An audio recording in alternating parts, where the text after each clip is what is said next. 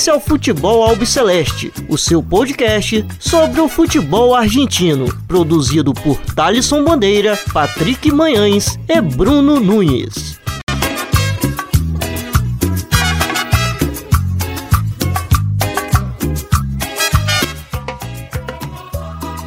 Salve, salve a todos vocês. Meu nome é Thalisson Bandeira. Está começando mais um episódio do Futebol Albiceleste. Estou na companhia de sempre aqui dos meus companheiros de bancada virtual, Bruno Nunes e Patrick Manhãs.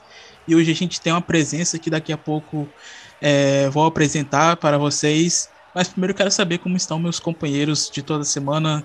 É, tudo bem, Bruno Nunes? Fala, Thalisson.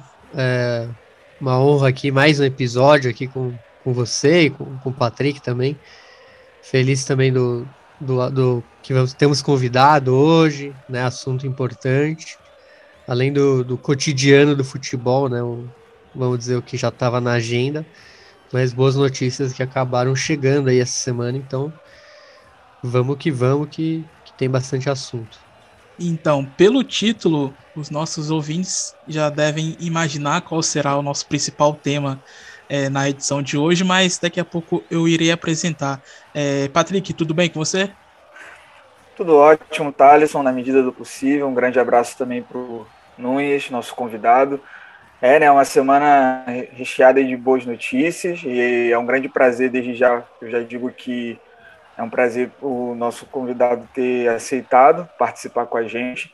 E vamos que vamos, vamos para mais um episódio aí. Bom, então é isso. O nosso convidado da semana do Futebol Celeste é o Federico Siri, presidente da Brasilgranas, é, penha oficial do São Lourenço aqui no Brasil, a primeira penha do São Lourenço aqui no Brasil. Por que chamamos ele? Porque o São Lourenço, em definitivo, voltou para Boedo. É, ontem foi uma festa enorme dos torcedores do Ciclone e por isso resolvemos chamar o Federico. Quero agradecer ele imensamente por ter aceito o convite de participar, um convite, é, digamos, é, muito em cima da hora, é, mas agradeço ele demais. Espero que ele goste bastante do assunto que vamos é, conversar aqui na, na, nos próximos minutos. E Federico, muito bem-vindo e agradeço demais você por ter aceito o convite aqui do Futebol Alpes Celeste. Oi, eu que agradeço você pelo convite. Para mim é muito importante eh, poder estar hoje com vocês, falando um pouco do São Lourenço. Né? Eh, a gente tem muita paixão pelo time, pelo Brasil também e pelo futebol argentino. E bom, Fede, é... o tema principal, é, sem sombra de dúvidas, é essa volta em definitivo do, do São Lourenço é, para, o, para Boedo. E, bom, foram várias marchas, né? É, na Praça de Maio, é, protestos no Carrefour, campanhas. E, enfim, o São Lourenço vai retornar para o verro gasômetro. Conta pra gente como foi esse processo até a volta em definitivo é, do São Lourenço para Boedo. Bom, é uma história que, que deve ter mais de 10, 15 anos já. Alguns eh, torcedores comenzaram com um sonho Primero tengo que contar un poco, tengo que ir más para atrás. A gente tinha um estádio até os anos 80, plena ditadura militar na Argentina, e a gente perdeu esse estádio. Ficamos desde o ano 82 até a inauguração do novo gasômetro, do novo gasômetro, né? o estádio Pedro Videgan, que é o estádio atual, no Bajo Flores, ficamos até o ano 93 sem estádio. Eh,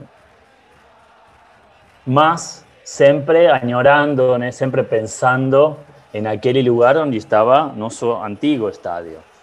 Y años después, ya como falei antes, unos 10 años atrás más o menos, eh, comenzamos con ese sueño, de, sueño de, pensar cómo voltar para nuestro lugar. A gente fala Terra Santa, porque eh, es nuestro barrio. Eh, entonces, comenzamos a, pensar a posibilidad de voltar, presentando una ley. La verdad que en ese lugar teníamos un supermercado y, bueno, comenzamos con, algunas manifestaciones. Primero eran 10.000 personas, después 25.000 y después hicimos una enorme en Plaza de Mayo, como se faló, de 100.000 personas. e acho que isso foi teve muita muita repercussão nos, na mídia todos os jornais né foi foi muito massiva e bom se instalou o tema na sociedade e bom esse sonho começou a, a, a ser um pouquinho real. E aí o clube decidiu fazer um fideicomiso onde todos os torcedores fomos comprando simbólicamente un metro cuadrado de estadio. Simbólicamente, ¿no? no es que a gente quien compra tem una parte do, sino es una parte del estadio, sino que compramos con la idea de, comprar ese terreno para el supermercado que hoy está, que estaba hace unos años. A gente consiguió tirar, fue una eh, acción dos torcedores, ¿sí? tem torcedores muy reconocidos, eh, actores famosos y demás eh, de Argentina. Por ejemplo, no sé si ustedes asistieron al filme Señor dos Anéis, acho que en portugués. Eh, o actor o protagonista se llama Vigo Mortensen, por ejemplo, él y compró unos cuantos metros Bom, e de, devagarzinho a gente foi juntando dinheiro para, para comprar o terreno. E foi comprado, agora é nosso. Esse foi o primeiro passo. Isto foi já faz dois anos. E mas depois de ter a permissão do governo da cidade de Buenos Aires, né, através do seu poder legislativo, a permissão para começar a construir o estádio, que foi o que se votó esta semana por unanimidad no, no Poder Legislativo da cidade. Então, agora sim, eh, San Lorenzo pode voltar a construir seu estádio eh, naquele lugar onde estava o primeiro estádio. Ou seja, a gente tem uma canção que fala, vamos, já fizemos do, duas canchas, né, como decimos nós aos estádios, vamos fazer três. Entonces, ahora comienza lo más difícil, ¿no? que construir un estadio eh, ahí, más ya está dado o paso más importante. Tenemos o, lugar, tenemos o terreno y tenemos eh, a permisión del gobierno para comenzar la construcción. Entonces, ahora eh, tenemos que comenzar ese, ese sueño, ¿no? que, que todos los torcedores de San Lorenzo alguna vez soñamos con, con voltar a, ver a nuestro time eh, no estadio, en Boedo, como, como se llama el barrio de San Lorenzo. Es um pouco a história. É, é, bom, Fede, é, é muito, muito bacana essa introdução que você fez. E em 2012, é, São Lourenço e a rede de supermercados Carrefour acertaram o um acordo para que o clube voltasse para Boedo. A partir dali, vocês tiveram é, mais convicção de que voltariam? fue a claro, partir de allí. Claro, exactamente. Cuando se llega a ese acuerdo y ahí comenzó, después tuvimos que, que, que juntar dinero, ¿no? Porque no fue, primero fue una ley, de aquellas manifestaciones o que exigían era una ley que obliga a Carrefour a vender a San Lorenzo ese terreno. Mas San Lorenzo no tenía dinero para pagar. Estamos hablando de millones de dólares. Entonces, fomos nos, los torcedores, que ayudamos al club de manera desinteresada. Eu acho que nunca na historia eh, dos clubes del mundo aconteció algo así. O sea, a compró o terreno para voltar al estadio. No fueron, no fue el club, no fue, fomos nos, los torcedores, comprando metros, haciendo eh, loterías, etc., durante años. Y fue todo un plano de pago, fue, un planejamiento que a lo largo de dos años, donde, donde a gente fue dando ese dinero para Carrefour hasta 2019, que a consiguió terminar con los pagamentos y finalmente Carrefour cedió terreno para nosotros. O sea, a gente ya hace dos años que, que ese terreno hoy ya es de San Lorenzo. ¿Se entiende? Ya esto fue en 2019. Eh, y a partir de ese, de ese momento, gente tenía que presentar o proyecto para hacer el estadio. Y fue lo que se dio esta semana. O proyecto finalmente, después de mucho tiempo, después de muchas eh, lutas, de mucha luta, eh, finalmente salió por unanimidad los 54 legisladores, eh, diputados, de, da cidade votaram a favor de, do projeto, então já está tudo pronto para eh, voltar à nossa terra. Obviamente, eh, tem, eu tento ilusionar, né, porque são, é muito difícil a situação, eh, o clube não está bem financeiramente, então eu acho que vai ser vão ser alguns anos que, que a gente consiga eh, ter esse, esse estádio, mas sem dúvidas eh, San Lorenzo vai conseguir voltar a seu lugar. E Fede, você consegue contar para gente, talvez porque na Argentina é muito importante a questão do pertencimento, né, do bairro. Então, você consegue fazer um paralelo aí, uma comparação, talvez com o título da Libertadores? Qual que é a emoção, qual é a emoção de voltar comparado a, talvez ao maior título da, do continente? É impossível. Olha, sem dúvidas, a volta a Boedo eh, é nosso maior campeonato, eso sin dudas. Eh, a gente fala muito né, con, entre, entre torcedores eh, e sem dúvidas ninguém vai trocar a volta por, por nenhum campeonato. Isso não tenho dúvidas. Agora, a alegria de ter ganhado essa Copa, que também era muito esquiva para nós, a gente não conseguia essa Copa.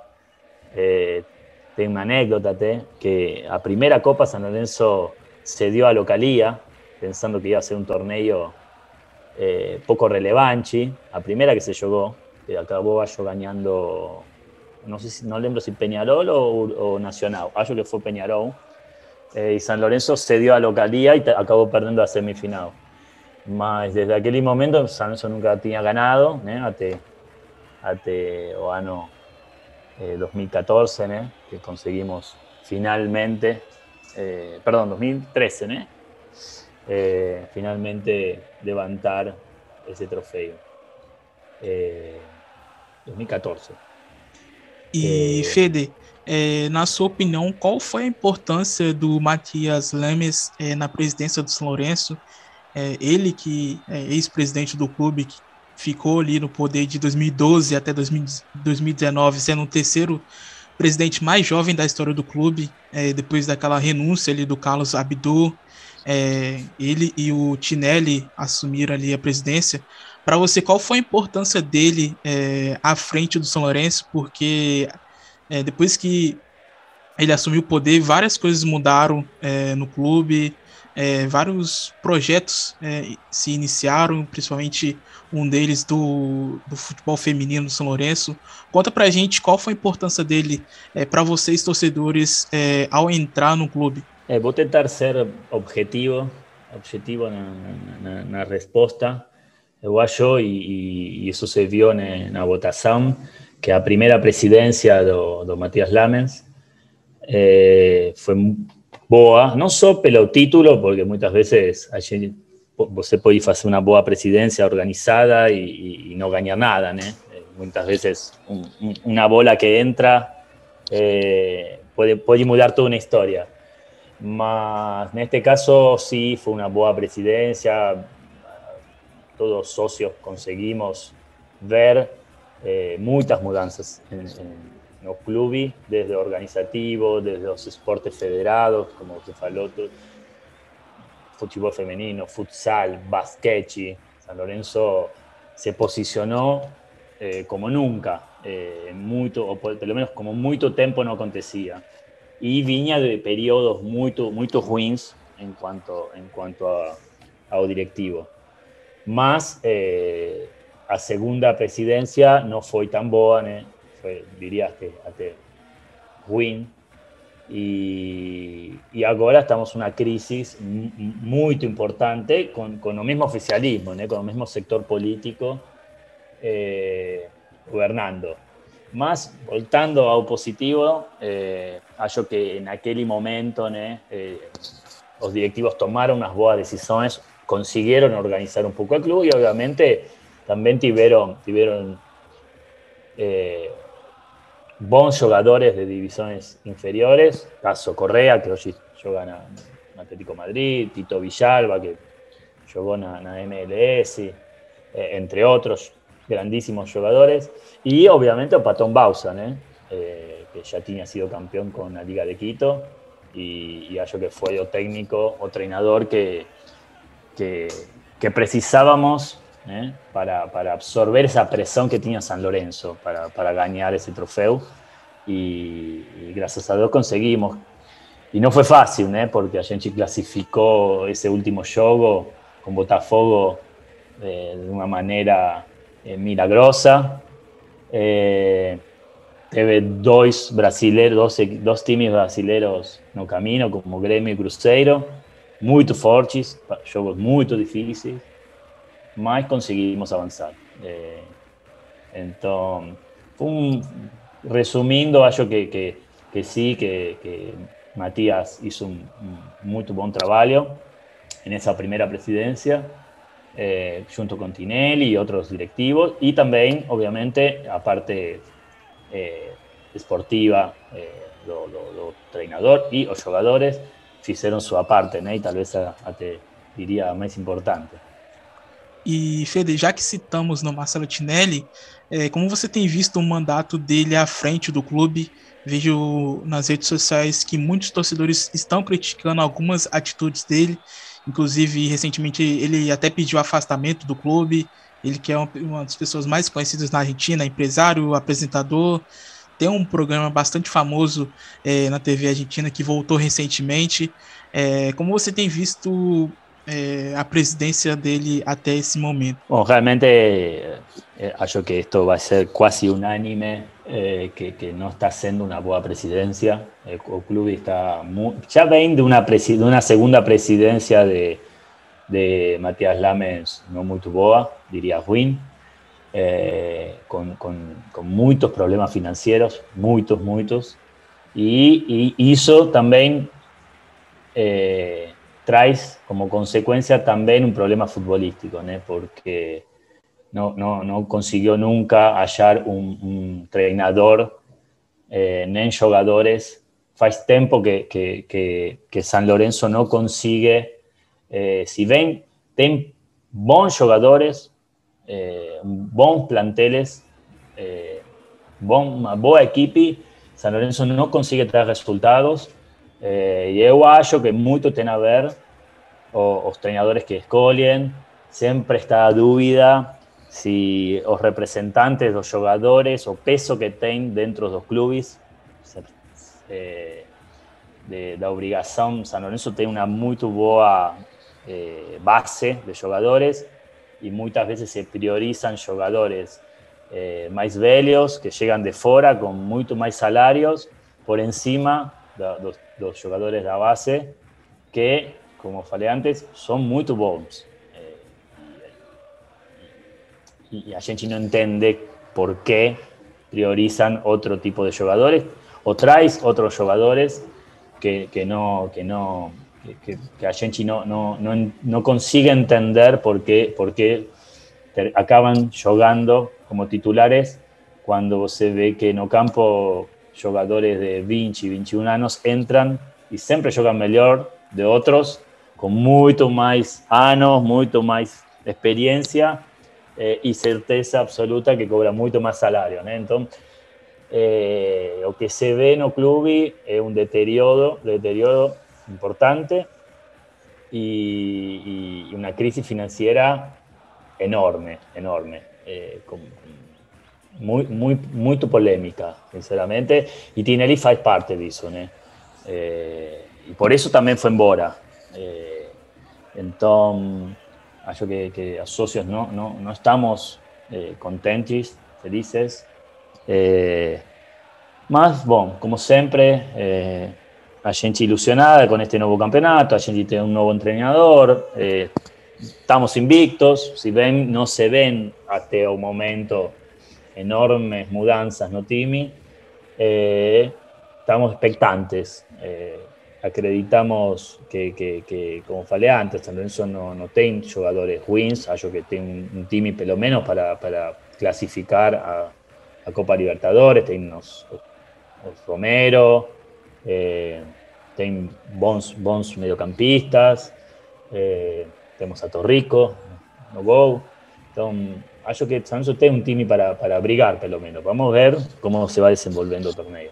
Então, Fede, é, eu gostaria que você falasse é, em relação à perda do terreno para a ditadura militar do Jorge Rafael Videla, né? Que é basicamente o, o, ponto de partida de toda essa história, né? Você já escutou de algum familiar como foi a venda do terreno? Ou de claro, algum amigo, claro. ou de algum torcedor? Sim, claro, claro, nós conhecemos muito essa história. É uma mistura né, de, de, de, de razões. É, a, a, ditadura militar, no se olviden que no, no, no tem que esquecer que, que no ano 78 a gente, a Argentina foi, eh, teve a Copa do Mundo. Y a dictadura decidió beneficiar a otros timis da capital, caso River, caso Vélez Arfiel, y San Lorenzo que tiene un estadio que tiene sido mundialista. Por un momento cuando fue inaugurado en los años eh, Vinci, fue un mayor estadio, eh, ahí jugaba Argentina. Entonces, ya dictadura con San Lorenzo siempre, siempre eh, teve algún problema a nivel directivo con los torcedores. La torcida de San Lorenzo siempre fue muy contra la, la dictadura, ate, ate, colocando banderas, preguntando por los desaparecidos a favor de las madres de Plaza de Mayo. Entonces, eu acho que a dictadura tomó nota de eso y, y colocó mucha presión el club para que a gente tenga que vender ese estadio, colocando una disculpa, eh, que tenía que abrir una rua no medio, y también eh, teve a complicidad allí de nuestros directivos de aquel momento, que hicieron un negocio de todo eso. A gente acabó vendiendo un estadio que pocos meses después, eh, ese mismo terreno se vendió a un valor absurdamente superior a lo que San Lorenzo tenía vendido. Eh, quiere decir que fue todo un negociado con complicidad entre la dictadura militar y los directivos de, de San Lorenzo. Eu siempre me pregunto, era, eu era pequeño, ¿no? ¿Qué, ¿por qué a torcida eh, no, no, no fez otra cosa, ¿no? sabiendo que nuestra torcida siempre fue de, de movimentarse? Eh, tenemos que entender que la dictadura militar eh, en Argentina fue una dictadura atroz, o sea, ya con millones de desaparecidos, ¿no? 30.000 desaparecidos, mucha morchi, fue una dictadura muy, muy, muy violenta y asesina. Entonces, no era un contexto fácil para manifestaciones. Eh, también en el año 82 tuvimos a, a guerra de Malvinas, eran, eh, nada, fue un contexto histórico muy complicado que fez que, que San Lorenzo finalmente per, perca eh, su lugar. ¿no?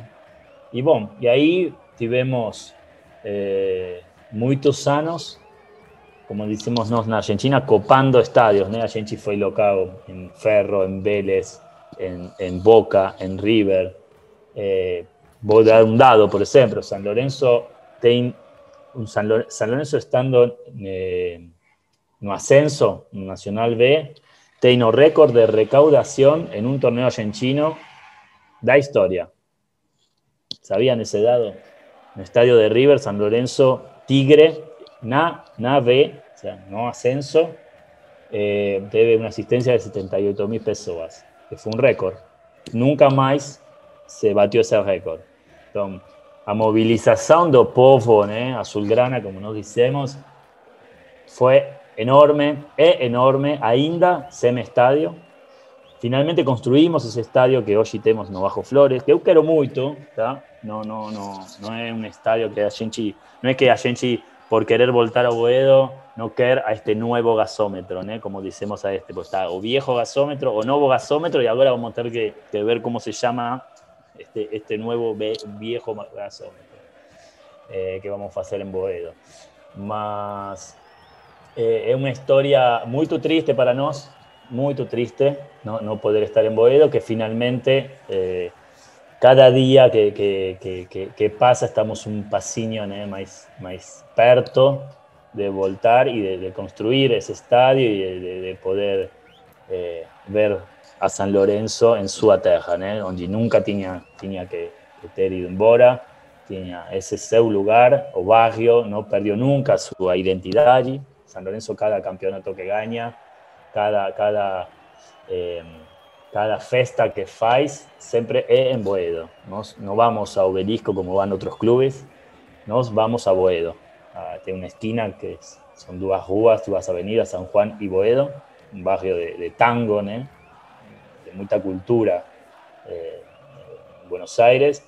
Y ese no es el lugar donde, donde, donde vamos, vamos a nos abraçar quando, quando cada vez que ganhamos um título.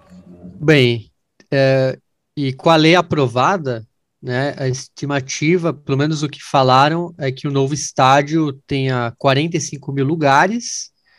Né, em fevereiro desse ano, a empresa espanhola Idom, que é responsável pela construção do San Mamés, do Atlético Bilbao, apresentou o projeto e a maquete da nova Cante. E aí eu faço a pergunta para você, Federico. É, o que você espera desse novo estádio e qual é. E se não tem um medo de, de ser muito moderno, muito arenizado, vamos dizer assim, como aconteceu aqui no Brasil. A gente sabe que as nossas torcidas não foram muito feitas para esse tipo de estádio, né? E até a do São Lourenço, que é conhecida como a, a barra mais é, la ingeniosa, como uhum. chamam. É, você tem um pouco de medo assim de que isso aconteça, fique um estádio muito moderno e acabe ficando muito, não sei, talvez afastando é, o povo mesmo que vai ao estádio? Ou você acha que dá para fazer algo como foi feito? Acho que o, o, um bom exemplo é o estádio do Penharol, né? O campeão dele siglo, acho que é um dos poucos estádios modernos que conseguiu é, trazer uma modernidade ao, ao mesmo tempo uma a, a, leitura da Cancha como a gente conhece aqui na, na América do Sul, né? Sí, temos que ver se finalmente esse esse projeto vai ser o, o, o, o último projeto, né? Mas, sinceramente, não, não, não tenho medo. Eu acho que, que nossa torcida é, é muito forte, é muito conhecida no mundo inteiro, né? Por, por, por este tipo de proezas, né? Não é, não é comum que, que, que uma torcida possa construir um estádio, possa pagar un terreno para, para a una empresa de un lugar eh, no, que, que, no tenga estadio y sin embargo va para uno, va para otro, faz récord de recaudación ainda estando eh, no ascenso argentino. Entonces, no sabemos, sinceramente, y até yo diría que no estamos acostumbrados a ese tipo de cosas, digamos, a, a, a brigar las difíciles. Eh, eu não sei o que, o que é ter um time que ganha todo. E não estou e, e a gente não é não é torcedor por isso, mas sim somos torcedores porque amamos este clube, damos a vida por este clube, como como dicen nossas canções. E, e, e já estar juntos em Boedo para nós vai ser a, a maior alegria, a maior felicidade e sem dúvidas não, não vamos a sofrer para nada eh, problemas por, por, porque, porque el estadio es moderno.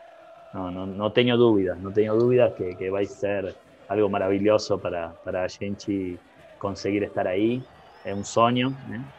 Eh, y un sueño construido por nos, eso es muy importante. No, no, no es algo que bon, llegó un, un dirigente millonario, fez un estadio. No, a Genchi fue.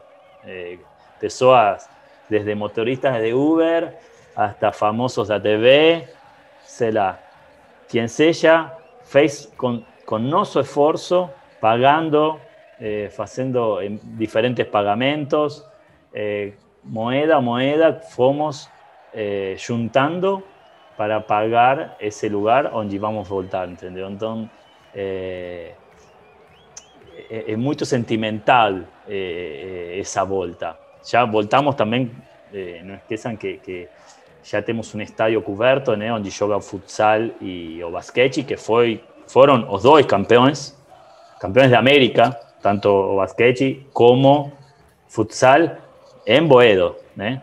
Ese, ese estadio está do lado do, do que se va a construir.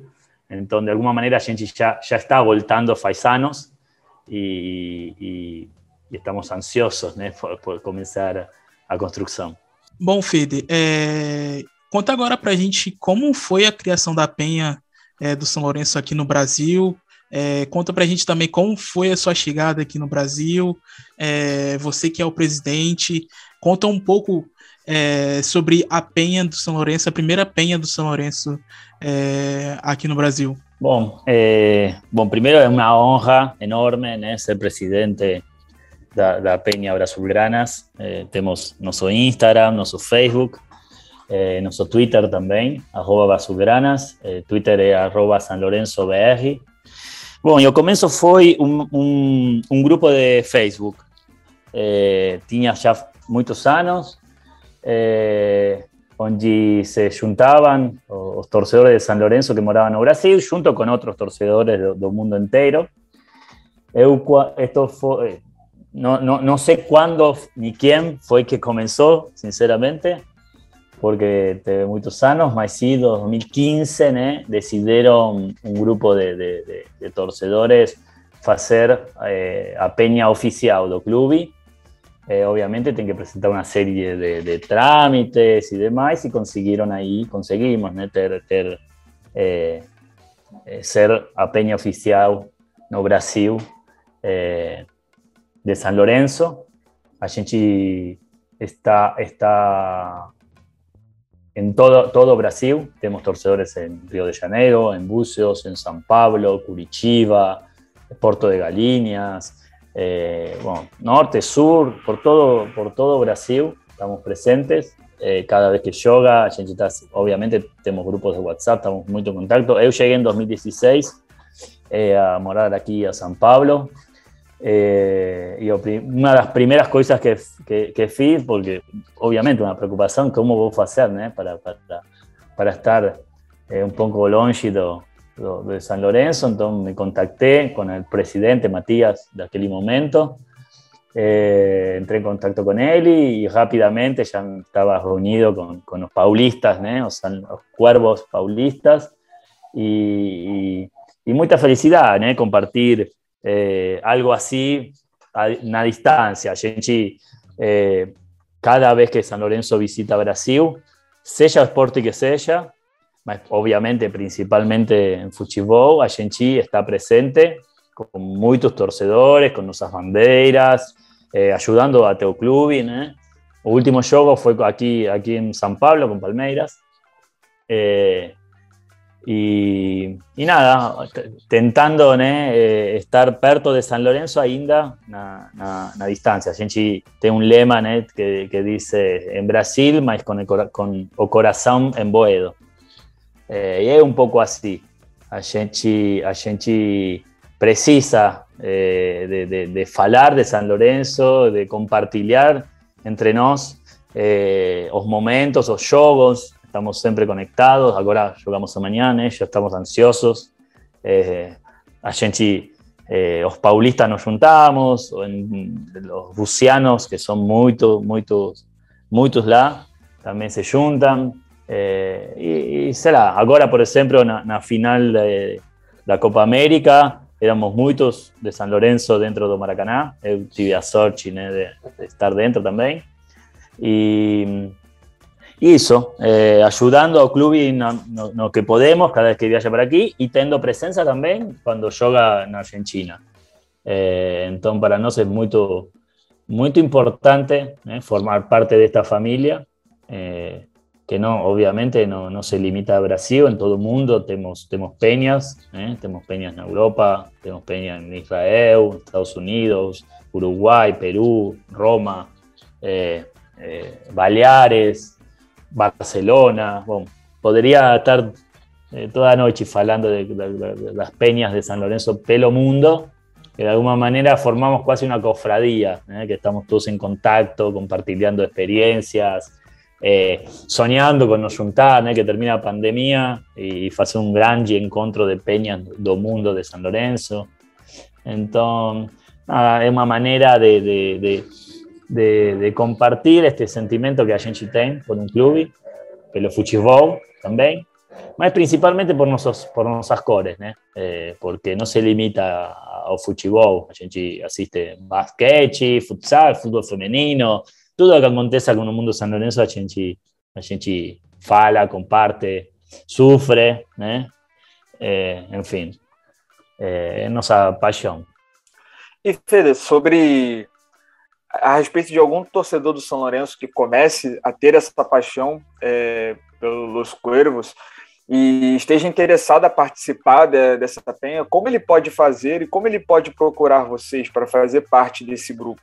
Bom, é, é muito simples, são bem-vindos todos, todos, obviamente, de qualquer nacionalidade. Temos brasileiros dentro da nossa penha, podem nos contactar através de nosso Instagram, arroba Brasulgranas, nosso Twitter, San Lorenzo BR, y o nosso Facebook, eh, que Facebook eh, baja eh, Brasulgranas, cualquier, por cualquier medio eh, nos, pueden, contactar, que, vamos a, a, responderle ahora y, combinar para, incorporar a, a peña, a, a nuestras nuestros grupos de WhatsApp e, etc. São todos, todos bem-vindos. E, Fede, é, um brasileiro fez história no São Lourenço, né? Que foi o Silas na década de 90, é, sendo campeão, inclusive. Conta pra gente qual a relação que vocês têm com o Silas. É, Paulo, obviamente, um enorme ídolo nosso, campeão do ano 95. São Lourenço fazia 21 anos que não saía campeão. Y llegó este brasilero, ¿no? Que, llegó ya medio predestinado a, a ser un, ídolo noso. ¿no? Eh, él, estaba en el estadio, debutó con Boca, fez un gol, ganamos, casi como siempre ganamos, en, en el estadio San Lorenzo. Ahí se machuca, pasan, no lembro exactamente cuántos días, serán tres semanas. Jugábamos contra River, no estadio de River volta, entra no segundo tempo e faz um golaço incrível que ao sai River. cortando todo mundo, né? Exatamente. Fez uma jogada incrível e chuta também. Eu estava no estádio de River, de visitante. É, então, já você vê, né? É um cara que estava predestinado. E ano seguinte já foi campeão, uma épica incrível. É, e é nosso padrino, né? Obviamente, é, o ídolo brasileiro tem que ser. A gente está em contato com ele.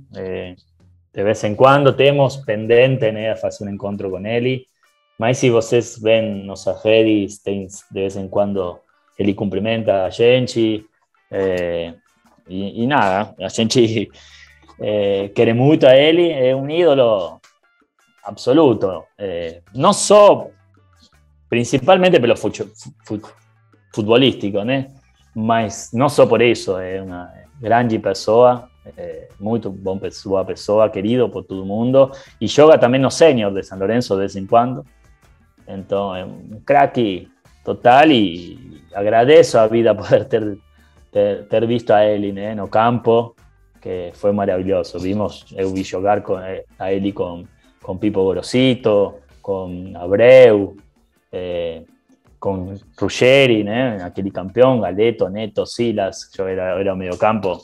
Eh, nada, eh, Silas, la verdad, la verdad que, que, que, é muito, muito, muito querido por, por nós. E acho que ele também, né? Ele tem, tem por su, obviamente, tem um carinho especial por San Lorenzo.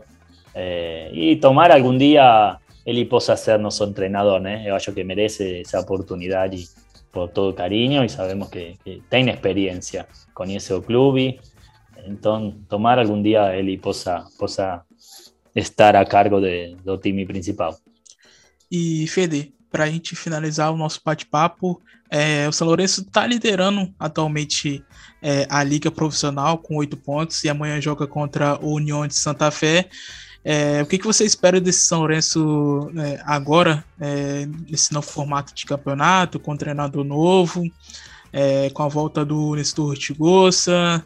É, como que você vê o São Lourenço agora nas mãos do Paulo Monteiro? Bom, eu, eu acho que, que San Lorenzo, é, é, com este treinador, eu que está um pouquinho mais orde, organizado o time, está mais ordenado, se vê, se vê mais sacrifício. Eh, no sé para qué está, si va a estar para, para, para, para brigar o campeonato, la verdad es que no sé. Son muchos times, muchos jogos. Mas se ve un cambio eh, de actitud. Vamos a ver qué acontece con, con los Romero, que para mí son, son os dois, obviamente, melhores jogadores que temos. É, mas estou ilusionado eh, com, com, com, poder fazer um bom campeonato. É, por enquanto já jogamos quatro, quatro, tivemos quatro jogos, estamos invictos. Eh, y se ve un cambio de actitud. Vamos a ver para qué estamos. Sinceramente quiero ser cauto porque últimamente no, no, no estamos muy bien futbolísticamente. Mas, mas vamos a ver. Eh, también el entrenador tiene mucha experiencia, ¿no? ¿Quién va a negar toda la experiencia que él tiene? Fue jugador de San Lorenzo, conoce eh, o club y a torcida. Entonces, eh, expectantes, vamos ver. Tomara também o, o público possa voltar ao estádio, que para é, é, importante e onde a gente pode fazer alguma diferença. É, e para os jogadores, né? Não é o mesmo jogar com estádios vazios que com, com, torcida. E, e, e bom, ilusionado. É, acho que o meio campo de São Lourenço é, bom também, com Ortigosa e, e, colombiano, que joga bem. Y vamos a ver, vamos a ver. Eh, no, quiero, no quiero ilusionar demais, mas San Lorenzo está para, está para brigar, pelo menos. Bueno, então é isso. Encerramos aqui o bate-papo com o Federico Siri, é, presidente da Penha Oficial do São Lourenço aqui no Brasil, é, Brasil Granas. Quem quiser entrar em contato, aí ele passou anteriormente o Facebook, Instagram e o Twitter. Fede, muito obrigado você por ter aceito o nosso convite aqui do Futebol Alpe Celeste. Espero que você possa voltar mais vezes para falar de São Lourenço e também da Penha é, aqui do Brasil. Muito obrigado, viu? Muito obrigado a vocês e à disposição para quando vocês queiram bater um papo. Sempre estou à disposição. Obrigado. Valeu, Fede. Um grande abraço. Obrigado, Federico. Tchau, tchau. Bom, então é isso. Vocês acabaram de escutar a entrevista é, com o Federico Siri, presidente da Penha do São Lourenço é, aqui do Brasil. Bom, e seguimos aqui com a edição é, do Futebol Alpslert para falar sobre a Copa Argentina, que nessa semana teve a classificação do Boca Juniors para as quartas de final é, da competição diante do River Plate, que venceu aí nos pênaltis por 4 a 1 é, Bom, meus companheiros, como que vocês viram esse super clássico é, da, dessa semana? É, vocês acham que foi um super clássico como os outros, é, os outros anteriores, já que esse foi o quarto super clássico só em 2021? Ah, foi Olha... bem, bem aquém, né? É, aquém não, acho que foi, seguiu o padrão dizer, o manual dos né? outros. Né? É, né, pouca chance, jogo muito estudado, um jogo muito, vamos dizer, fechado, né, o Boca, ele deu uma inovada nesse, para mim, é, ele tentou pressionar o River ali na, na, própria área, forçou alguns erros do, do River fazendo isso, mas foi um jogo, vamos dizer, poucas chances, né, tivemos o aquela bola do Julian Álvares no primeiro tempo, em que ele cruza rasteiro, o Rossi afasta e, e o Romero e o Zuculini não, não aproveitam o rebote. E no segundo tempo também não teve uma situação muito clara de gol. Né? Os goleiros não tiveram trabalho, nem o Rossi, nem o, é, nem o nosso Armani. É, então acaba sendo um jogo bem, vamos dizer, nos 90 minutos foi bem difícil, assim. E o Boca, é, eu não entendi ainda a, a, a, insistência com o Briasco de 9, porque o Briasco nunca jogou de 9 e ele tem essa função até desde que ele estreou. Então é, tem que ver. O Boca precisa de um 9 de verdade. O Briasco não, não, não veio para fazer isso. E... Ele veio para ser é, um, ele é um outro tipo de, de centroavante, né? De, de outro tipo de homem de frente, não para ser o 9. Então, Inclu Inclusive, Bruno, é, você acha que é, é uma opção do russo de colocar ele nessa posição, já que ele não é nessa posição? Você acha que ele não poderia Talvez. conversar com o russo e falar: olha, eu não jogo nessa posição, eu não dou certo nessa posição, no Huracão eu jogava assim, prefiro jogar assim, para poder não, eu... é, ele se adaptar melhor ao futebol do, do Boca, né? Mas eu, para mim não acho que é mais falta de opção do que talvez uma é, burrice tática. Porque imagino que o Russo viu ele jogar no Huracan imagino que ele tá jogando lá por, espero, né, que ele esteja jogando por uma, talvez uma falta de opção, é, mas o Boca precisa de um atacante mesmo, um 9, e, e é bom a gente falar aí do bom jogo tanto do Agustin Rossi, que também não foi muito é, requerido na partida, o Esquerdoso muito bem na marcação, o Juan Ramírez no meio-campo, bem, né? Ele que veio do São Lourenço, já que estava falando agora com o Federico, ele que veio do São Lourenço, o Juan Ramírez. E uma estreia, vamos dizer, ok, do, do Luiz Advíncula, o peruano lateral. É, bom jogador, vem da, vem da Espanha, vem do Raio Vallecano, então é, imagino que venha para somar bem a esse time do chinês. E já pelo lado do River, é, o Romero teve o pior jogo dele.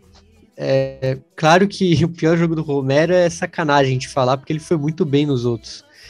Mas realmente esse ele, tava, ele foi bem abaixo das outras. É, mas foi fácil até a gente falar que ele é o pior jogo dele, porque nos outros ele fez muita coisa. Esse ele acabou não, não ajudando muito. E o De La Cruz e o Paulo Dias em, em bom dia, né? Apesar da derrota nos pênaltis, mas aí, aí tem a, tem aquela coisa do fator dos pênaltis, da, do nervosismo, do de quem bate. Então acaba que o Boca segurou o River nos 90, mas o River com pouquíssima amplitude de, de atacar e etc. Não é que foi um massacre, foi um jogo muito, vamos dizer. É, a gente pode até chamar de chato em algum, algum momento, mas realmente o Boca passa com méritos, já que é, conseguiam é, fazer o River não, não, ser genial como foi aí, por exemplo, na Libertadores. Então tá de parabéns aí o time do Russo, apesar de não ser um time genial, mas é um time que funciona, apesar, apesar dos pesares, é um time que funciona. E também destacar a partida que fez o Marcos Rojo é, ali ao lado do, do Carlos Esquerdos.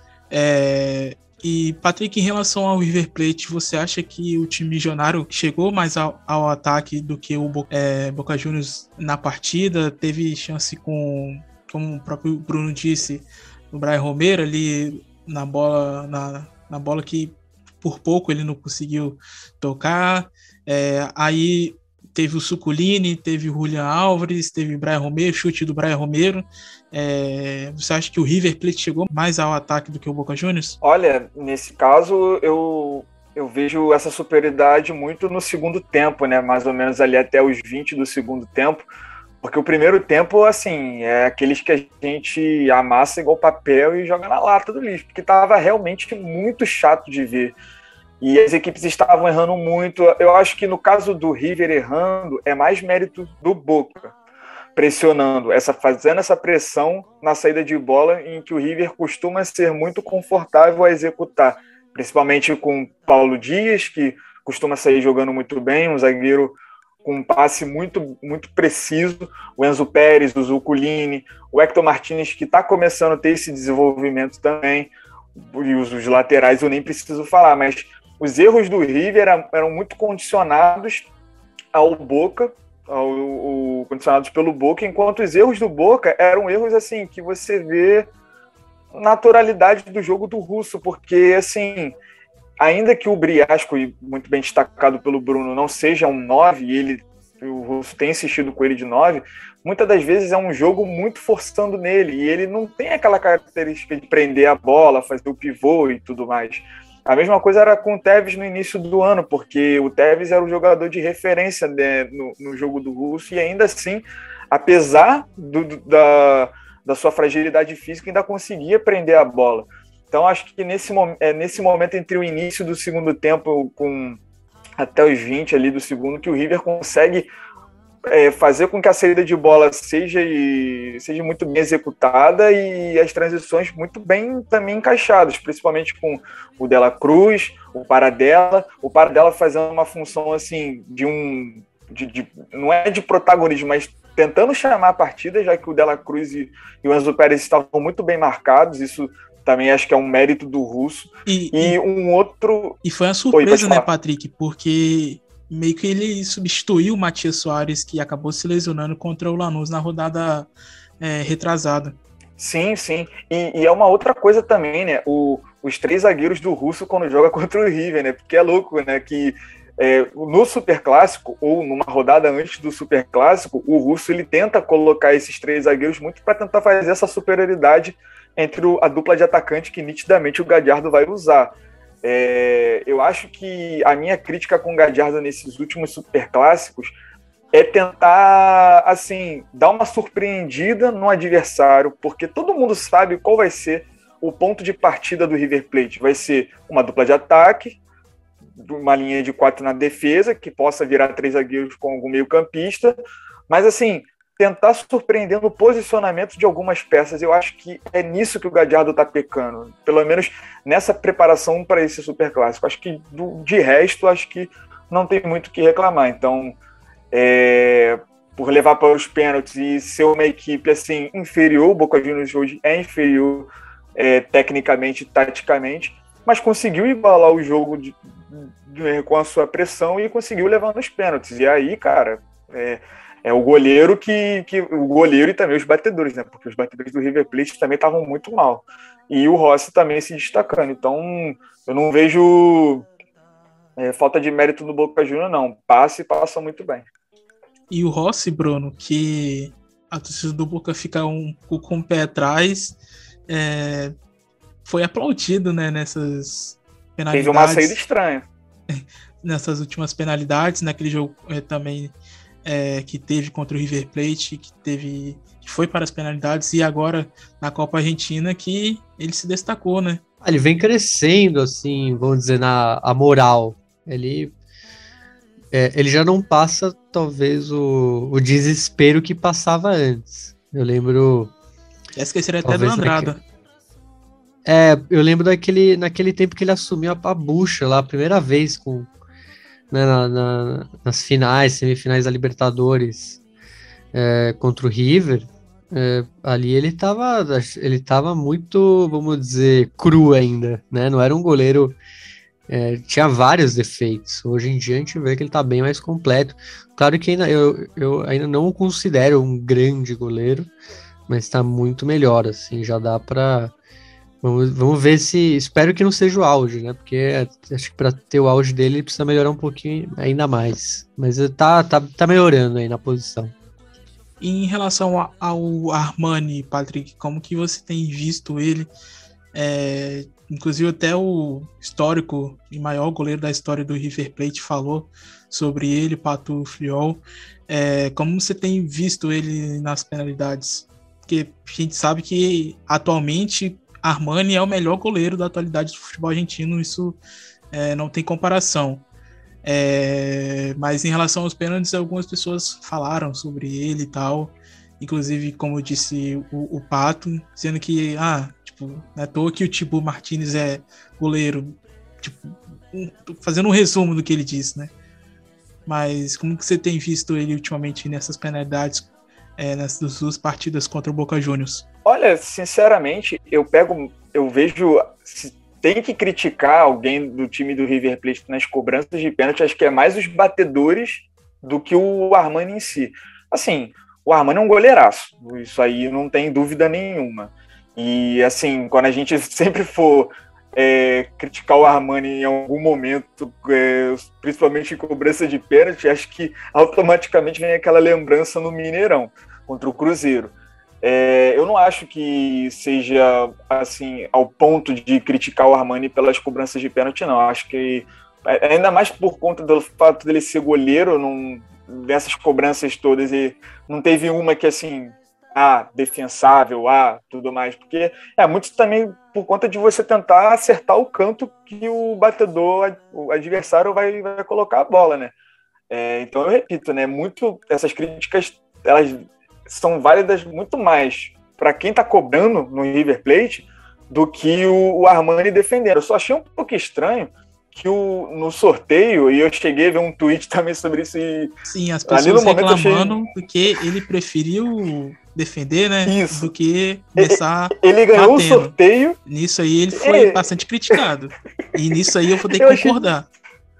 Achei... Eu achei isso muito estranho, porque ele ganhou o sorteio e pediu para defender primeiro. E assim, se você vai ter garantido que você vai pegar o pênalti, o primeiro pênalti, pô, isso aí daria uma moral do caramba, beleza, tal, mas, cara, não, bate primeiro, sabe? Se você tiver a garantia, show. E, e outra coisa também que eu quero deixar muito claro aqui, né? E, e, e passou despercebido pela gente. O Cardone entrou no segundo tempo e ele nem bateu os pênaltis, ele bateu. Ele ficou rezando né, do lado dos jogadores. E, e ele, ele, era tido como pô, principal cobrador da, das bolas paradas e tudo mais. tal. Nem isso ele participou.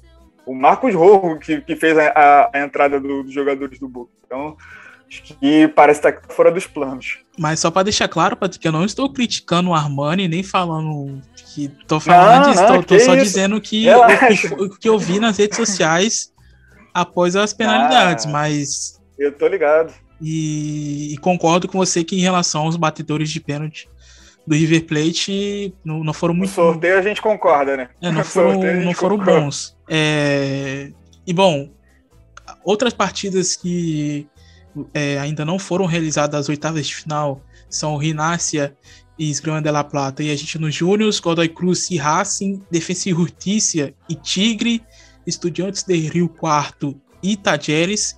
E partidas que já é, estão definidas nas quartas é Temperley e o vencedor de, de Estudiantes Tajeres, Boca Juniors e Patronato, Santelmo e Rinácia ou a gente nos Júniors. Bom, é, na quarta-feira também tivemos é, a classificação do Tigre de Vitória sobre o Independiente com um golaço do Pablo Magnin, que é o artilheiro da primeira nacional, né, Bruno? Sim, o Pablo Magnin que tá em, tá em uma fase incrível. E que, curioso, ele tem... e que curioso, nenhum clube foi atrás da primeira divisão, né? É, ele tá com. É, ele já tá meio velhinho, né? Ele tá com 31, vamos dizer assim. Meio velhinho não, porque a gente é. tem o, o Sun, né? O Sun, então. Velhinho tem ainda uns. é, é. Ali tem uns bons anos, mas o Paulo Magnin tem 31 anos e, e ele começou a se destacar muito desde o ano passado. Já que ano passado ele foi artilheiro da, da B Nacional com o Sarmiento de Junín. E é artilheiro também agora dessa edição, agora pelo Tigre. E fez esse golaço aí jogador interessante, né? Até para o mercado brasileiro, vi gente falando que seria interessante. Tem muitos bons nomes na, na B Argentina. Só lembrar que nomes recentes que saíram de lá, por exemplo, o próprio Enzo Copetti, o, o Fernando Sampedri, que jogou muito tempo por lá. Então é tem que ficar de olho ali também na, no ascenso argentino, tem bons nomes. Bom, passamos agora para as partidas é, que aconteceram na quarta rodada da Liga Profissional. O Colón empatou. O Colón venceu em casa o Godoy Cruz é, pelo placar de 1 a 0 com o gol do Christian Ferreira, que é um jogador aí da base do River Plate que está emprestado aí para o time santafesino. Lanús e União de Santa Fé empataram em 1 a 1. Racing é, venceu pelo placar de 1 a 0 o Sarmento de Runim com gol de Ibrahim Garret, que voltou a, a jogar depois de sete meses. É, tivemos também o um empate entre Platense e Independiente em 1 a 1. Já no domingo, tivemos a vitória do Defensa e Justiça por 3 a 2 sobre o Rinácia Esgrima da Plata é, no, nos minutos finais da partida com o gol de Contreras. É, Tajeres e Boca empataram em 0 a 0 e River Plate e Huracan empataram em 1 a 1. São Lourenço e Banfield empataram em 1 a 1. Já na segunda-feira tivemos empate sem gols entre Patronato e News Old Boys. O empate em 1 a 1 do Argentino Júnior e Central Córdoba de Santiago de Esteiro. É, tivemos aí a surpreendente vitória do Aldo Civi, do Fernando Gago, diante do Rosário Central, por 2 a 1 fora de casa a goleada do Estudiantes La Plata por 4 a 0 diante do Arsenal de Sarandi e fechando a rodada o um empate sem gols entre Atlético Tucumã e Vélez Sácio. É, bom, meus companheiros, o que vocês destacam dessa quarta rodada da Liga Profissional? Bom, acho que de todas essas rodadas, é... uma que eu destaco bastante é o empate do, do River Plate e, e Huracan é, lá no Monumental de Nunes, porque foi um jogo assim que eu gostei de ver o River pressionado a, a buscar o placar. E embora algumas jogadas não, não estavam sendo bem executadas ali, é claro que o River também estava com um time considerado um pouco misto, pelo que iria enfrentar no, no meio da semana, no caso do Boca Juniors, foi uma partida em que o, o Huracão do Cudeuca, assim, pressionou bastante a equipe do, do Gadiardo e foi uma equipe muito, muito organizada, embora no início da partida gerasse algumas oportunidades para a equipe milionária. Eu gostei bastante do Henrique Triveiro, é, do Jonathan Candia e do Jacob, Jacob que há uns anos atrás jogava na, na Premier League. E foi um jogo em que o, o, a equipe do Cudeu buscava o, o contra-ataque, acho que desde os. Do, do, dos, do gol, assim, porque era uma equipe que não estava finalizando, não estava conseguindo é, tirar do Armani algumas defesas, e do nada um, um contra-ataque com, com Candia, o, o, puxando com o Nicolás Silva também pelo outro lado, um contra-ataque muito rápido, de pouquíssimos toques, tirando a, a defesa do, do River Plate de, do, da zona assim, de posicionamento estava correta ali e conseguiu tirar do Armani na saída. Foi um, e, e, teve também, assim, apesar do, do, da expulsão do Cesar Ibanez, o lateral direito, assim, foi algo que tirou totalmente. É o tipo de expulsão que você coloca um balde de água fria na equipe, na equipe né? Porque depois daquilo, a equipe só podia esperar mesmo o River Plate é, bater e bater como, como um sparring. E do nada, numa bela jogada, e aí eu destaco mais uma vez o Paradela, mas dessa vez entrando no meio da partida, achando um, um belo passe é, para o lateral esquerdo, se eu não me engano, era o, era o Casco, fazendo um, um cruzamento assim maravilhoso para o Brian Romero sozinho cabecear. Então, é, assim, é um. Eu destaco essa partida porque foi um empate para o Kudelka com um gosto muito amargo, assim, de derrota mesmo, porque a, a, pelo menos eu vinha falando há um tempo atrás, né, desde que o Kudelka foi anunciado, de como a, a ideia do Kudelka de tentar fazer um, um, time de posse desde o News Old Boys, com um time que não tem muito o, o, o que tirar dali, é, e tentando passar isso por Akan, acaba sendo levando com o tempo, sabe? E, e, é uma coisa muito cruel, porque com equipes superiores, essa posse de bola que ele tenta, tenta implementar acaba não dando muito certo. Então acho que eu destaco essa partida aí dessa última, dessa última rodada. Ah, eu vou destacar o esse empate entre o Lanús e, e o União Santa Fé, muito mais pelo, pelo Pepe San. Fez o quinto gol em quatro jogos. Então ele, ele tá, vamos dizer, se alguém não acreditava nele por conta da idade, já ele já calou a boca da galera. Artilheiro da, do, da primeira divisão, com cinco gols. Uh, e, e, o Lanús, ele que vem mantendo o Lanús aí na briga aí na, na pela ponta, né, tá com sete pontos o time, sendo que os líderes têm oito, então Pepe San aí que, aliás, são quatro gols e quatro gols de, é, cinco gols, quatro de bola rolando e um de pênalti. Né, esse último, ele pegou, ele fez aquele gol de manual de centroavante, a bola acabou batendo nele, vamos dizer, é, é, ele é um imã para o gol, então muito bem o Pepe Sani. Também destacar, o, apesar de ser um.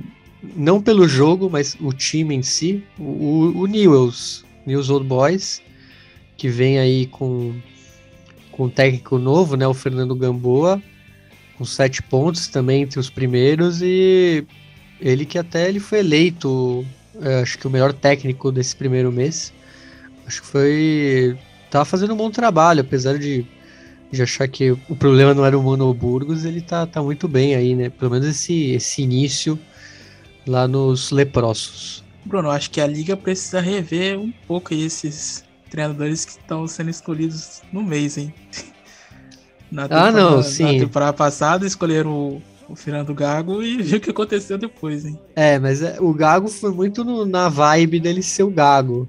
Fernando Gamboa, imagino que não, não tenha e... toda essa mídia aí. É. E, bom, vamos ver. Vamos ver o que será desse News, né? Bom, e... esperar. Ele podia, podia ter um 10 aí, né? Ter um 10 aí sem clube. Mas não sei, né? Acho difícil ele vir pro News. Bom, inclusive, é, pensei que vocês iam destacar a vitória dele, já que vocês batem tanto no cara aqui em todo episódio, mas não deram nenhum destaque para essa vitória aí do, do Aldocive fora de casa contra o Rosário Central. Eu nunca bati nele, não. Ah, eu também não. Muito pelo contrário. muito pelo contrário. Eu só acho que, você, que a gente se empolga. Eu, eu também, particularmente, sou um deles. Só, eu acho que a gente se empolga muito por, pela figura do Gago, cara. Não tem como não. Lagar bonita. Não, não tem como não. Não, mas. Ah, é um bom início até, mas realmente um, um técnico que mostrou muito pouco. É, até porque não tem muito, na, né? Na também, né? passada. Foi mas também não dá, não, não dá para também julgá-lo, porque o Aldo Civi também não tem o melhor plantel e ele, ele não trabalha com as condições ideais também. Então aí acaba sendo uma somatória, mas é, é bom início até do Aldo Civi. Duas vitórias, duas derrotas, tá, tá ali no meio da tabela, não, não tá mal não. Tá melhor que o Boca, né? Na verdade, para para analisar que ainda não ganhou, né? Bom, e passando aqui agora a quinta rodada da Liga Profissional que já teve início é, hoje, sexta-feira. É, o Sarmento de Rolim vai ganhando é, pelo placar de 1 a 0 o Rosário Central em casa é, com o gol do Graciani. Logo depois teremos News Old Boys e Platense às 9h15 da noite. Amanhã, sábado, 1h30 da tarde, Banfield e Tajeres. 3 e 45 da tarde, União e São Lourenço. 6 horas da tarde, Huracan e Lanús. E para fechar o sábado, 8 e 15 da noite, Godoy Cruz e River Plate. No domingo, 1 e meia da tarde, Rinácia e Atlético Tucumã. 3 e 45 Vélez e Colón. 6 da tarde, Boca Juniors e Argentinos Júniors. E fechando o domingo, o clássico de Avejaneda entre Independente e Racing 8 e 15 da noite. Bom, na segunda-feira, duas partidas, 6 da tarde, Arsenal de Sarandi e Patronato, Aldo Civi e Defensa e Justiça. E no encerramento da rodada, 8 e 15 da noite, Central Córdoba e Estudiantes. Bom, meus companheiros, é... o principal jogo da rodada é o clássico de Avejaneda. É o que, que vocês esperam de mais um clássico? Vocês acham que vai ser um clássico diferente é, do que aconteceu recentemente, que teve a vitória do Racing por 1 a 0 com o gol de Enzo Copete de pênalti, ou, que você, ou vocês acham que é, vai ser um jogo mais, mais pegado, um jogo mais para frente das equipes? O que, que vocês esperam desse clássico de Avejaneda no próximo domingo? Olha, eu quero estar tá muito errado, Thalisson, mas positivo, ser positivo nesse caso não eu não consigo, porque a gente sabe que clássico já é fechado. E aí a gente vai ver o de um lado Pise, do outro lado Falcione, então vai ser. Eu acho que vai ser difícil de assistir. E. Mas é, espero estar muito errado, mas sabendo que, que talvez esteja certo. Então. É, bom, vamos pedir que as equipes estejam iluminadas aí esse dia e e nos deem um bom jogo. Eu acho que o segredo é não ter expectativas, né? Porque aí o que vier acaba sendo lucro. Porque se a gente pegar como parâmetro, sei lá, o último clássico, que foi muito ruim é, tecnicamente, taticamente, a gente, se a gente pegar isso como parâmetro, acaba se decepcionando e fica com medo do que pode vir.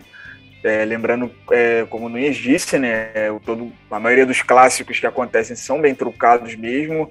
É, as equipes fazem o possível para não arriscar tanto.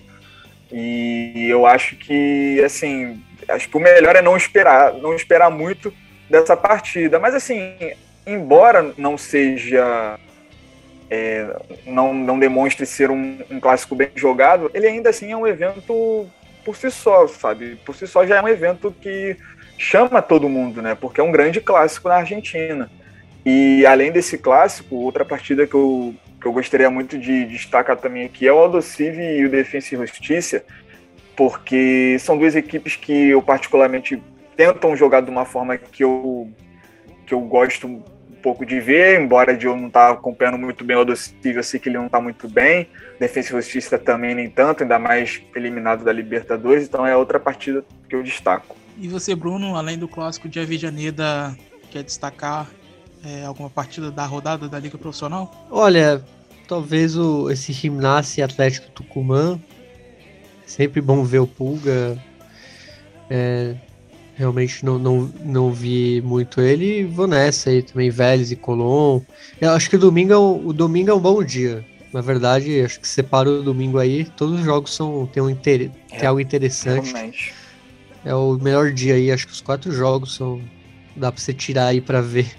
Né? Você acorda, toma um café, já almoça Caralho, e começa a partir do gimnasio. Acordar é, então. até o com almoço.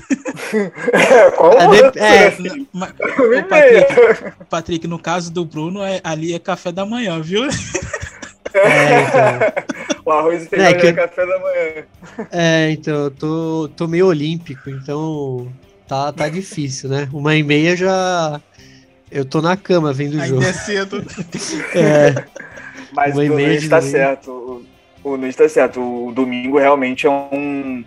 Assim, a gente agradece também ao, ao calendário também né, que foi colocado né, dos jogos, né? Porque não, não tem jogos simultâneos, né? É, é um jogo depois do outro. Então acaba sendo ainda mais atrativo de ver as outras partidas. Bom, então isso é. E já que o Bruno citou Olimpíadas, hoje tivemos mais uma medalha é, da Argentina é, nos Jogos Olímpicos de Tóquio, né, Bruno? Da, das Leonas, né?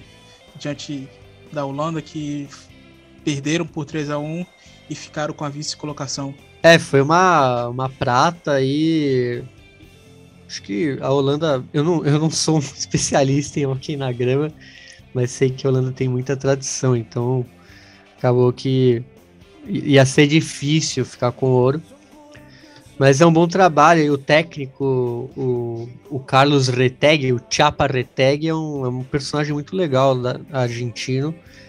Ele até falou do Diego depois da prata, falou que né, ele adorava o Diego, que o Diego sempre teve com as Leonas. E é um cara multifunção, porque ele é técnico da, das Leonas e do. Não mais. É, não. É. Depois, da, depois da prata, ele deu um passo Sim, encostado, mas, né? Mas ele tá trabalhando demais. Ele, ele, ele era técnico dos homens é. e das mulheres. Então tá, ele tá todo dia lá. É, e ele que conseguiu. É, ele foi prata agora e foi ouro com os homens no Rio 2016. Que foi um grande feito, porque a Argentina nunca tinha pegado nem pódio né, com, com os homens, né? Los Leones. Então é um esporte muito praticado lá na Argentina, bem massificado, diferente aqui no Brasil, que acho que fica muito para as classes mais altas e tal, não tem tanto. O hockey na Argentina é mais massificado, então é mais fácil de você montar jogadores e tal.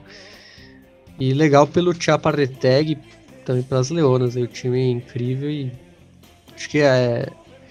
A gente vê que, é, tirando acho que o Brasil e, e, Cuba um pouco, foi uma. Foi bem fraco, né? A América Latina. A gente tem que acho que a gente consegue melhor, né? Não só a Argentina, com os outros países aqui do, do continente, dando as condições, né? A gente dá tanta condição pro futebol, mas para os outros acaba ficando menor aí, né? A, a divisão de, de bens, vamos dizer. Elas que foram prata em Londres 2012, bronze 2008 e 2004 é, Pequim e Atenas e prata em 2000 em Sydney. Bom, Bruno, é, outro destaque também das Olimpíadas foi o Luiz Escola, né, que anunciou aí a sua aposentadoria das quadras após a eliminação da Argentina é, nessa semana, né? É, foi uma cena bem marcante, né, a partida contra a Austrália ali nas, nas quartas. A eliminação argentina precoce, mas muito bonita a, homenagem ao Escola, os, tanto os australianos quanto os argentinos bateram palma para ele. Ele que, pra você ter uma ideia, ele ganhou ouro em 2004. Então, tá com uma carreira longeva, muito grande, 41, 41 anos. É, para mim, para mim um dos melhores jogadores é, FIBA como eles falam, que, que é jogadores de seleção. É, ele também passou muito bem na NBA, no, no Houston Rockets, Phoenix Suns, Pacers, Raptors, Nets. Então, o cara jogou em, nos principais campeonatos do mundo, né? Tava no, tá no campeonato italiano. E então é um cara assim, muito gigantesco pro basquete. Vai fazer muita falta aí pro, pro basquetebol argentino, mas o cara deixa um legado enorme. E começou em Cabagito, né, Bruno? Começou lá, começou no, no Ferrocarril. E é um cara que. É, faltam palavras, né? Eu, é, eu tava vendo até. Foi ouro em, Pequi, é, em Atenas 2004 e bronze é, em Pequim 2008 e dois vice-campeonatos na Copa do Mundo de 2002 nos Estados Unidos e na da China em 2019. Então, o cara que ele acabou fazendo parte da geração dourada e até da transição dela. Ele era o remanescente e, e ainda em altíssimo nível, mesmo com a idade mais avançada, era uma peça muito importante. Vai deixar saudade aí para os argentinos o, o Luiz Escola. E o último destaque também das Olimpíadas de Tóquio é a seleção de vôlei masculina, né, Bruno? Que vai é, disputar um bronze é, contra o Brasil. É, eu tava. É, é, legal ver o, como cresceu o esporte na Argentina. O Brasil sempre foi muito dominante aqui no continente e, e de um tempo para cá a gente vê a Argentina muito forte e tem um, um pouquinho do dedo do Tinelli nisso. Né? A gente tava falando é, antes com o Federico, porque o Tinelli ele é, vamos dizer, o mecenas do principal time da Argentina, do Ciudad Bolívar, que agora virou time de futebol também, que é lá da cidade natal dele, São Carlos de Bolívar, e que é um time que acabou ajudando a, a dar esses valores também para a seleção argentina. Então, bom ver, mesmo se a medalha não, não, vi, não vier, é um ótimo resultado já. Bom, Bruno, é, vamos falar da primeira nacional, segunda divisão da Argentina. Vamos lá. Posso falar os, os resultados aí, os últimos resultados? Pode ficar à vontade. Na zona A tivemos o Riestra perdendo do Tigre em casa por 3 a 1 dois gols do Pablo Magnin, que a gente já falou hoje no programa. Dois gols e artilheiro da primeira nacional com 14 gols. Também tivemos o Gimnasia de Mendoza perdendo em casa para o Quilmes por 3 a 0. O empate entre Almirante Brown e Mitre de Santiago do Esteiro por 0 a 0. E aí a gente tem dois jogos que tiveram, vamos dizer, anedotas. Né? San Martín de Tucumã 0 e Estudiantes de Buenos Aires, é, ou Estudiantes de Caceiros também, como é conhecido, 0. E Nueva Chicago 1 e Atlanta 0. E aí vem a, as anedotas, né? Porque o San Martín Estudiantes, o técnico do Estudiantes foi demitido no intervalo. É, exatamente. Foi bem, foi bem Porém, bizarro. Ele, ele, foi demitido, mas continuou no clube, né, Bruno? É isso? Cara, pelo que eu entendi, ele. Vai permanecer nas funções ali da base. É, vai permanecer. Foi. Foi demitido, mas não, não foi. ficou sem mágoas, né? É. Imagino, né? Que sem mágoas, porque pra continuar. Senão, coitada da base agora. E no outro, o Atlanta que vem muito mal, né? Pegou uma. Desde que voltamos aí da, da pausa da Copa América, muito mal o time do, do Ervite e perdeu do Chicago, que não vencia nove rodadas. Então você vê que ele levantou um time que estava morto. Foi. tá bem os torcedores do Atlanta bem agora.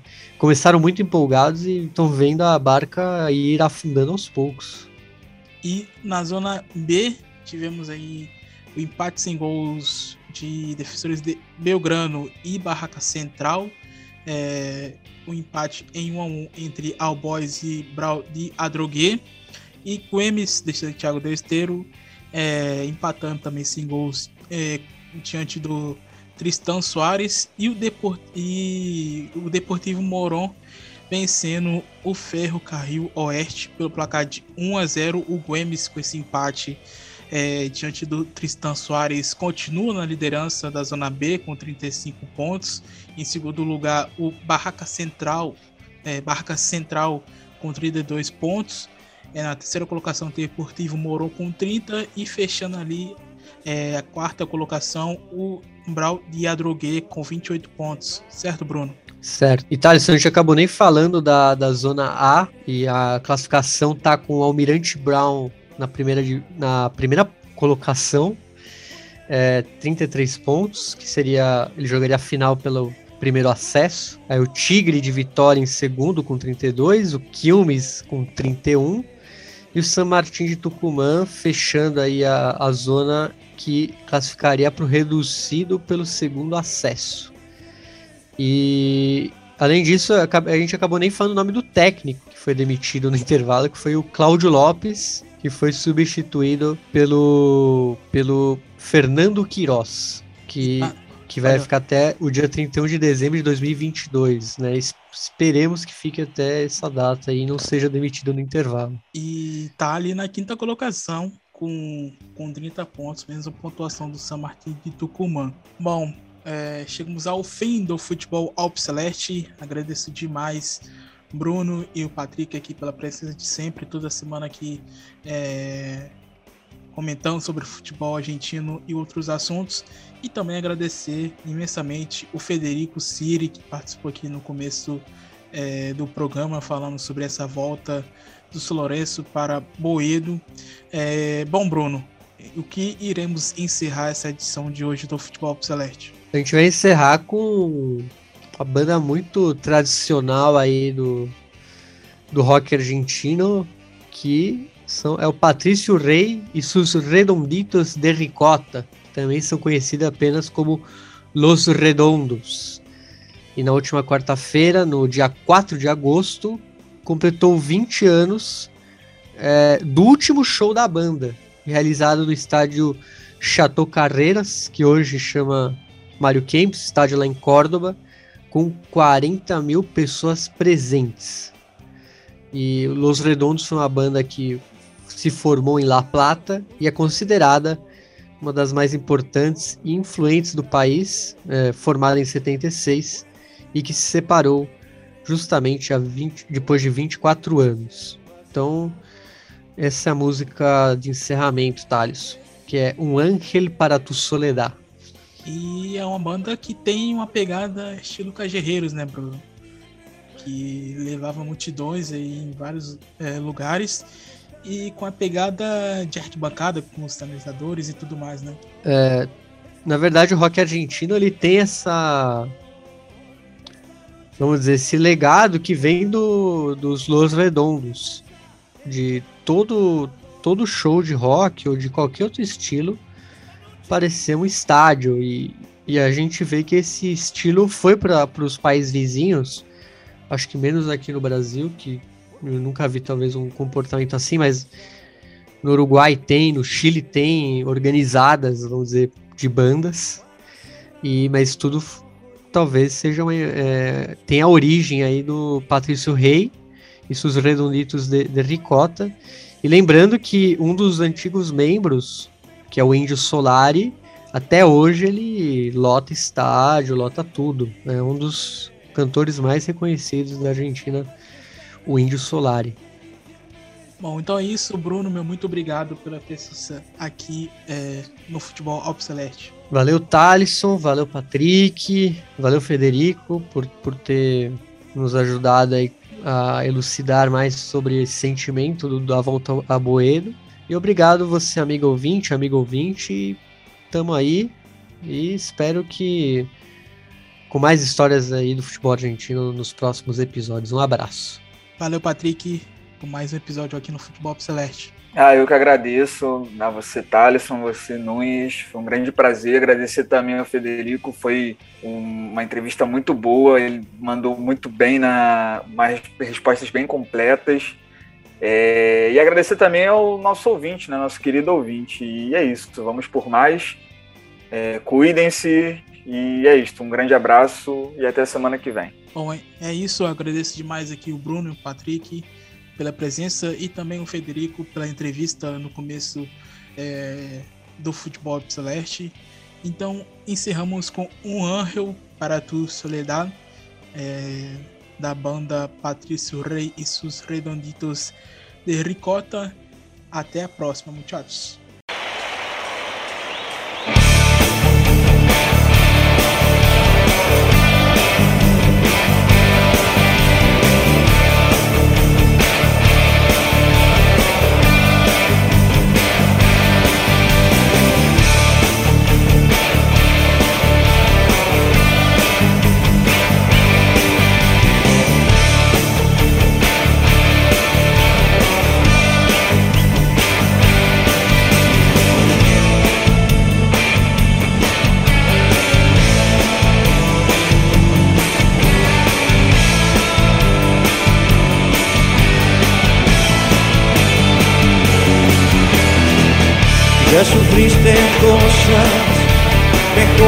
Que esta.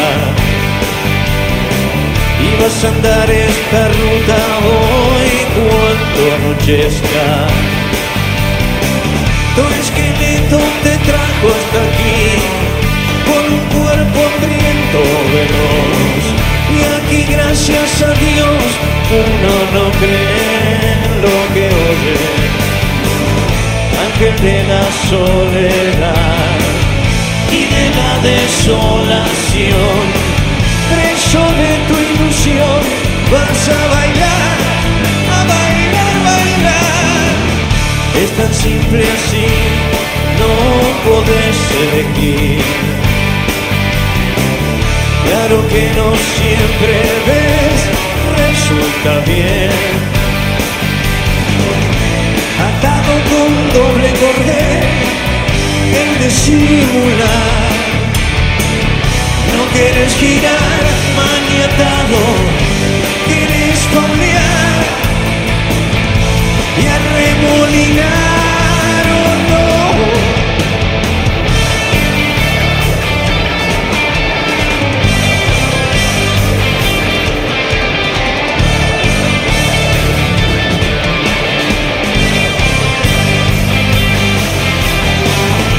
Pedís tu acrobacia y saltas, un secreto es la suerte del principiante no puede fallar.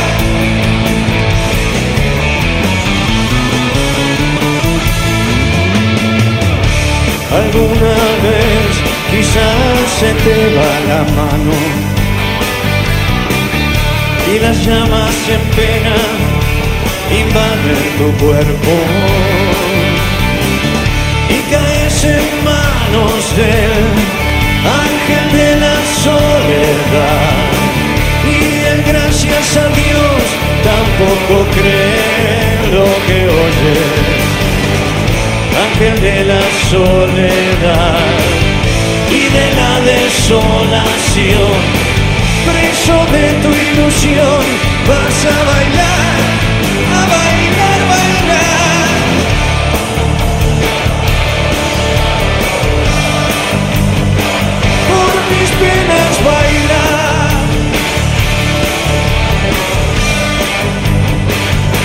我独守。